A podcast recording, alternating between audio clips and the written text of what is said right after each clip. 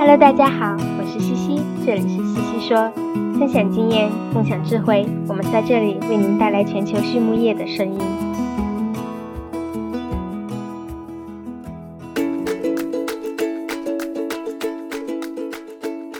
感谢西西说的合作伙伴们：APC 血浆蛋白全球领导者，帮助动物茁壮成长；大地汉克二十八年专注为动物提供美味与健康。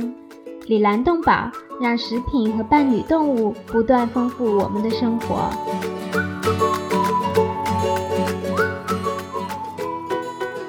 大地汉克芬多多系列二十八年沉淀，匠心推出，在两百多种调香原料中，科学选取核心原料，融合调香技术与采湿调控技术，最优化精油产品的适口性。同时，全自动、全密闭配料系统、专利恒温混合技术、二次喷涂和空隙封闭技术的利用，保障产品的精准配置和稳定功效。二十八年沉淀，三年研发，芬多多系列为您的动物带带来美味与健康。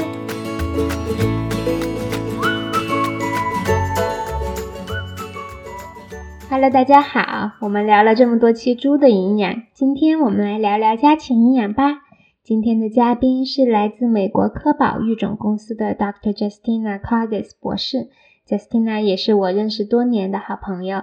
我们来听一听育种公司的家禽营养师都在关注些什么吧。那 Justina 是怎么进入行业的呢？他说啊，他是来自秘鲁，他在家庭农场长大的，从婴儿时期就开始与畜牧动物们形影不离了。他的本科就读于秘鲁的国立农业大学动物科学专业，毕业之后，他进入饲料厂做营养师，猪和家禽方向都有负责过。工作六年之后呢，他又来到了美国阿肯色大学攻读家禽营养博士学位，主要的研究方向是肉鸡和种鸡营养。那么博士毕业之后，便进入了美国科宝公司做营养师。那对于养鸡的小伙伴们来说，科宝一定不陌生吧？它是属于美国泰森集团旗下，是全球两大肉鸡育种公司之一。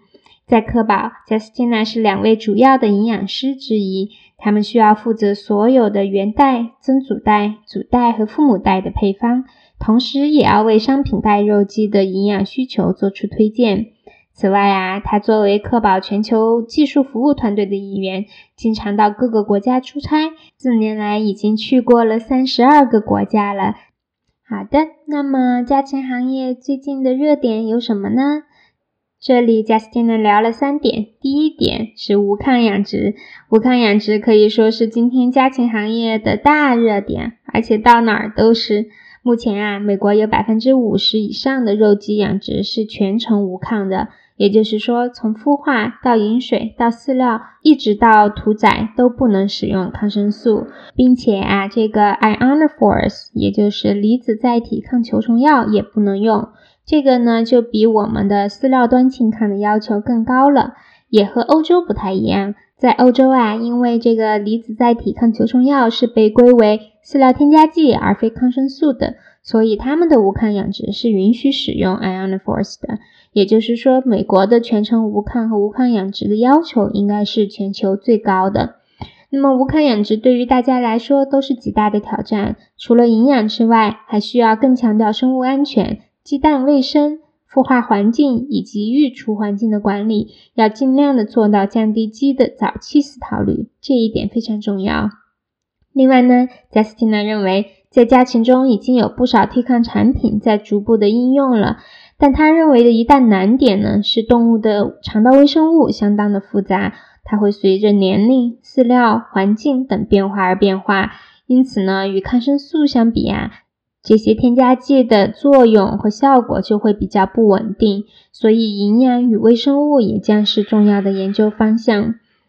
关于无抗养殖和抗生素替代品这个话题呀，我之前也有写过不少文章啊，选了几篇在微信推送的文章里面有链接，大家可以进行延伸阅读。那么 Justin 聊到的第二个热点呢，是动物福利。这个在美国和在呃许多西方国家一直是比较热门的一个话题。现在呢，全球有不少的家禽协会也好，生产商也好，或者是食品公司也好，都在制定相关的政策。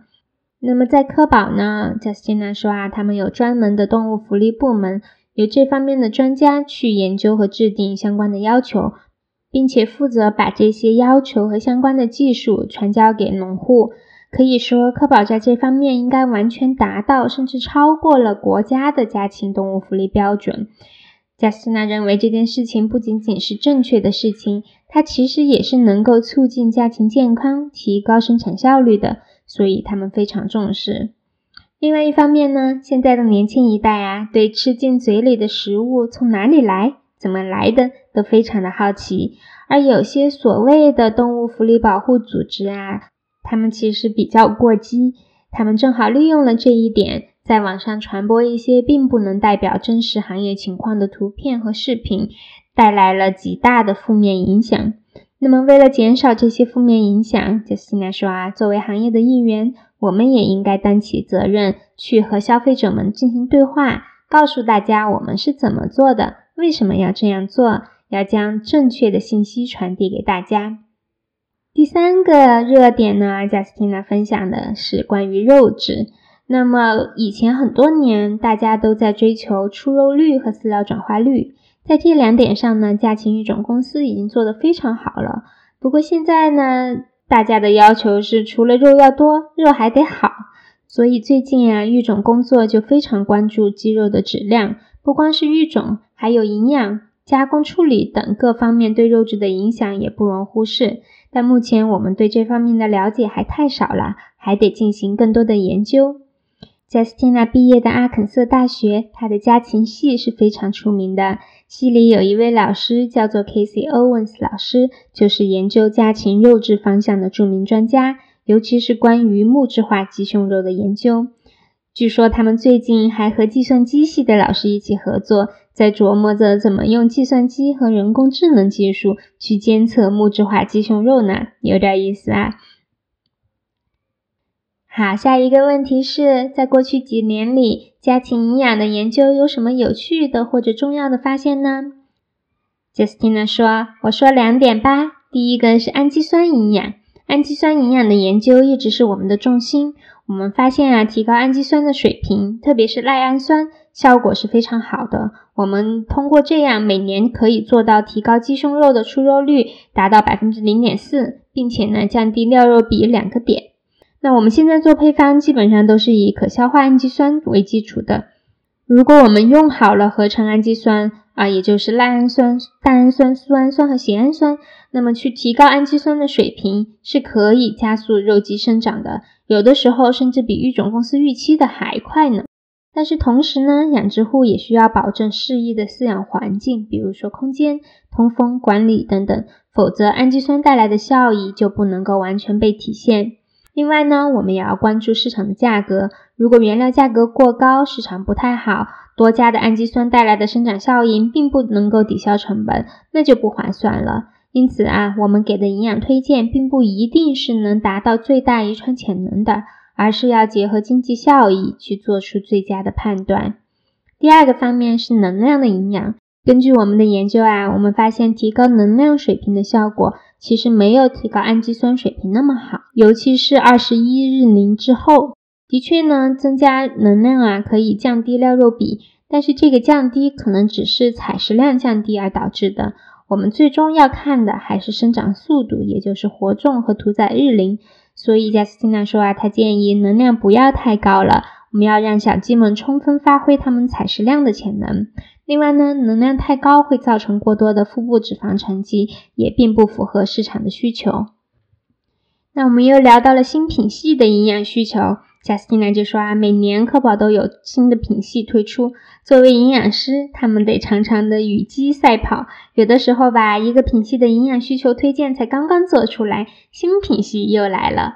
不过呢，营养的原理和基础都是一样的。他们一直致力于提高肉鸡对氨基酸和能量的利用，因为这两个是饲料原料中最贵的，对啊养殖户来说也是影响最大的。科宝在美国、巴西和欧洲都有设立研究机构，同时也与很多高校合作开展研究。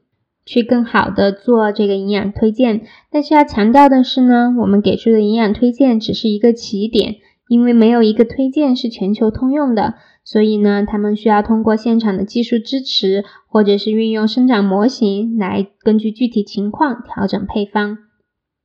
来到最后，Justin 推荐了他喜欢的两本书。他推荐的专业书籍叫做《Scott's Nutrition of the Chicken》鸡的营养。这是一本老书啊，有经过不断的这个更新迭代，现在是第四版。非专业书籍呢，Justin 说他很喜欢看个人发展上的一些书籍。今天推荐的这本叫做《Inner Wisdom》内在的智慧。最后一个问题是什么使成功的行业精英与众不同呢？杰斯汀呢？这里提到了三点啊。第一，他认为需要求知若渴，接受变化，因为我们的行业每年都在变，连鸡也都每年都在变，所以必须要不停的学习。第二，一个成功的营养师需要奔赴在前线，去到鸡舍里，去到饲料厂，去见农户，去见客户，而不是坐在桌后，坐在电脑前。第三，要谦逊，学会倾听。有的时候，光是通过倾听，有的问题也许都能够解决了。好，今天的西西说就到这里，谢谢大家，我们下期再见。